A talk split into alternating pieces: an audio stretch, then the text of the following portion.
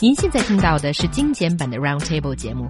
想收听并下载一小时完整节目，可以打开网站 c r i e z f m dot com，点击 Roundtable。Podcast 用户可以搜索“圆桌会议”。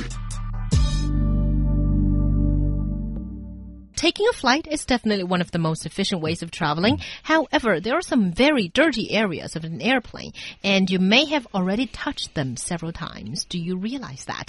飞机是因为省时间成为现代人首选的出行方式之一，但是飞机上有一些经常被触碰到的地方其实很脏，你知道吗？So this article actually ranks places that are sometimes even dirtier than toilets. Mm, it's so gross. Now I'm really afraid of traveling Me after too. reading this. Some of it's very worrying, and they say they say if you spread your peanuts on your tray and then eat them, you probably just uh, ingested some baby poop because um, this is according to an ex-flight attendant for America's Southwest Airlines. Who said she saw more dirty diapers laid out on those food trays than food? But no Oh, one gross. puts, no one puts their peanuts on the tray, though, do they? No, No. Oh, But sometimes, if the peanuts is really good and you accidentally drop one on the tray table, would you? Yeah, pick you it up might and- you might eat it. Yeah, yeah, it's five true. second rule, right?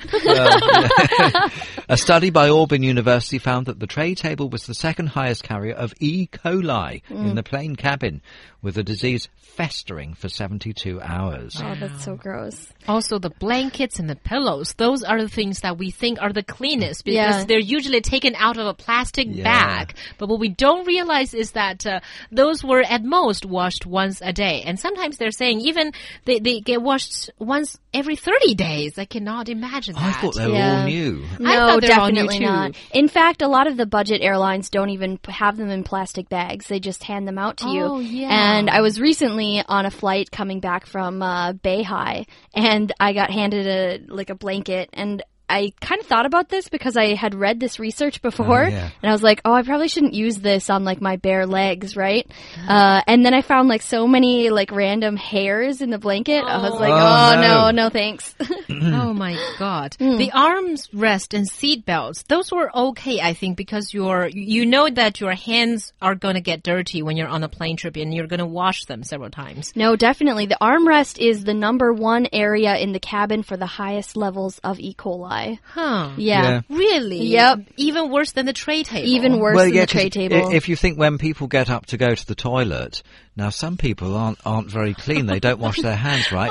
the first Yeah. thing the first thing they do when they get back to their seat is lower themselves in, Right. 'Cause- Especially if they're on an in like a window seat, Hmm. because you've got to shuffle through the gap, haven't Right. you? And you put your hands on the armrests. Yep. And you So- got to buckle up, right? So you Yeah. got to touch that. Yeah, that's right. If you just think about sheer numbers, most definitely the things that get touched the most frequently are going to have the most E. coli on them. Always use that tissue, that wet tissue you get with the Mm. food.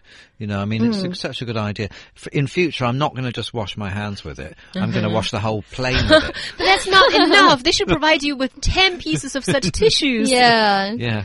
Uh, Yeah. definitely I'm going to be more thorough about cleaning the areas But I'm pe- sitting people on. will think that you're some sort of nutter, though, if you do that, Amy. I know they if will. they see you meticulously cleaning the seatbelt buckle and the armrest. I'm and- a I'm and a the tray Lawai table. in China. People always think that I'm crazy anyway. No, now there is only one thing that's a tiny, teeny little bit comforting for me. That is, uh, if you book a first class ticket versus an economy class ticket, they're not going, going to clean the first class any better than they do with the economy Yeah. class. How does that sound? Do you know, that makes me feel better. do you know, on a related topic, I mean, the d- the dirtiest thing of all, you know what it is, don't you? The dirt, and we touch it every day. Yeah. It's absolutely filthy. the doorknobs? Money. Oh, yeah. I mean, yeah. have you ever thought about that when you've taken like a note out of your wallet? That's true. And yet you Mm-hmm. cannot wash it or, or clean it by any way. That's Wash called your mon- hands. That's called money laundering. All right.